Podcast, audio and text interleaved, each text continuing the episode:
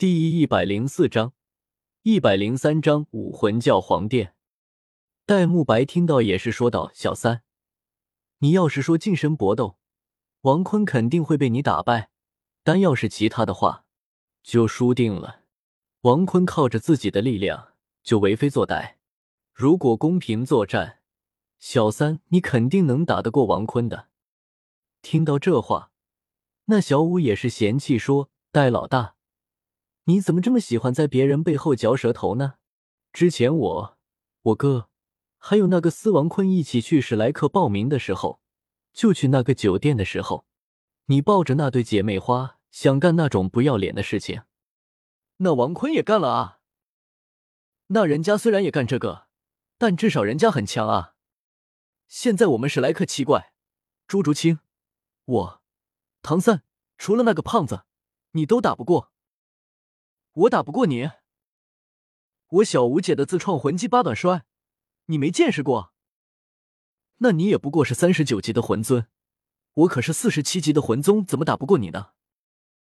此时，史莱克众人以一种鄙视人渣的目光盯着戴沐白。戴沐白突然意识到自己说错话，王坤突然出现，你们干啥呢？别欺负人家戴沐白，没事了。我还以为是小五被唐三欺负了，毕竟唐三是个狠人，敢跟我打，这小子可不是个好人啊！说完，王坤便再次来到台上，而史莱克学院的则是缓解了情绪。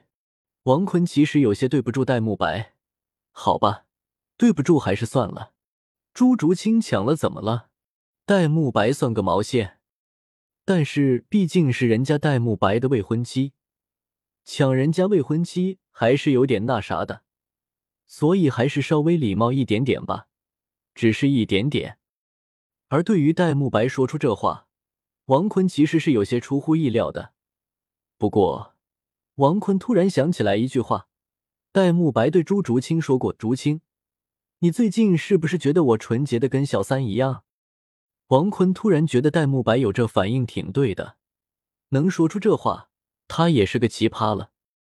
此时，那风啸天看到跟自己比赛尚有余力的王坤，十分愤怒。王坤，认真跟我比赛！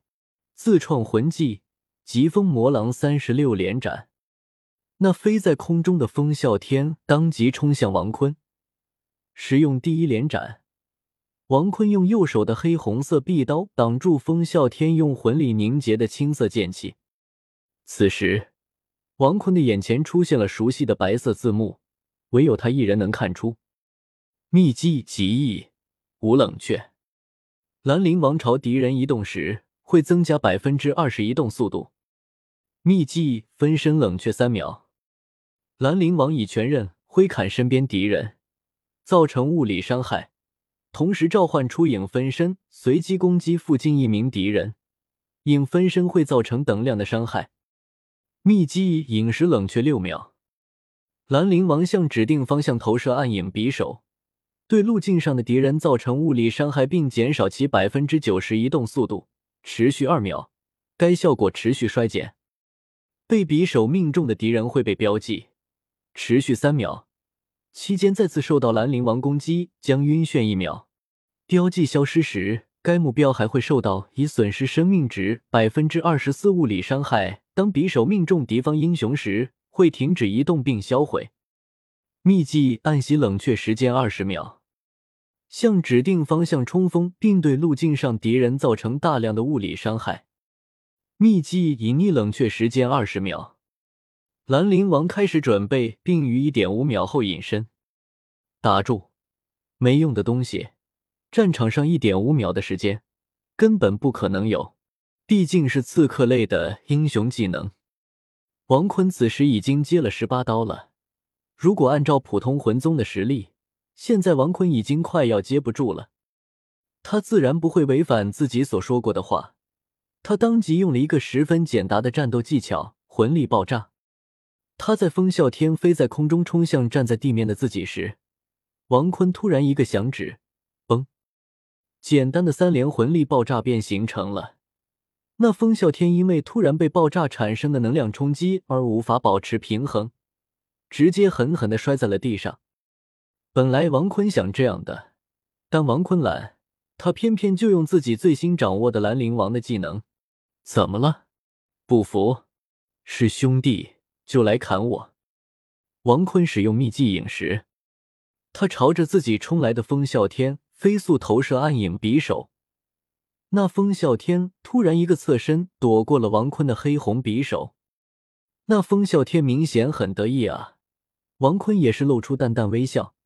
这小子倒是一个天才，一个跟唐三一般强大的人物，但垃圾始终是垃圾。当那风啸天畏惧自己的力量时的那一刻，他便是垃圾中的垃圾。王坤使用大招秘技暗袭，朝着风啸天冲锋。一道十分猛烈的碧刀剑锋与风啸天的第十八下打在了一起。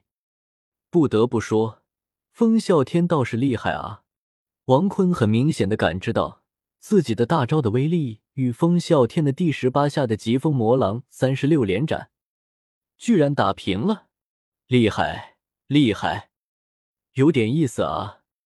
但此时，王坤的黑红色匕首再次出现在他的手中。而刚刚射出的黑红色匕首，只不过是王坤用魂力伪装的。而此时的风啸天也察觉到了背后的危险，他赶紧升空，积蓄第十九下的疾风魔狼三十六连斩，但却发现自己的翅膀被王坤的黑红色匕首打中了。虽然没有碎，但是风啸天此时的速度突然降低百分之九十以内，而他的头顶上。冒出了一个黑红色匕首的标记，王坤轻轻一跳，使用秘技分身。王坤朝着空中移动缓慢的风啸天挥砍右手的拳刃，那风啸天轻易接到了。你很弱啊，是吗？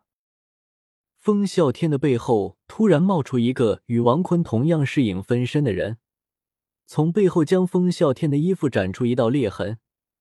本来王坤想要用点力，留出一道血痕，比较帅啊。但他跟风啸天也没仇啊，没必要非得见血。而那影分身的攻击打到风啸天的时候，标记触发效果，风啸天被强制昏迷了一秒。王坤一脚将风啸天踢在了擂台的地上。虽然你实力不错，但骄傲自满，所以在我眼里你是垃圾。说完，王坤背后展出九彩翅膀，轻轻挥舞，飞到了擂台天空中。此时，太阳的光芒照在了王坤的九彩翅膀上，众人看到了一个被金色光芒与九彩光芒环绕的王坤。我操，帅啊！突然，王坤消失了，他瞬移到了宁荣荣和朱竹清的身边。行了，比赛完了，明天早上就能去武魂教皇殿了。我先走了。宁荣荣和朱竹清突然抓住王坤的黑红色的西服，别去，陪我们。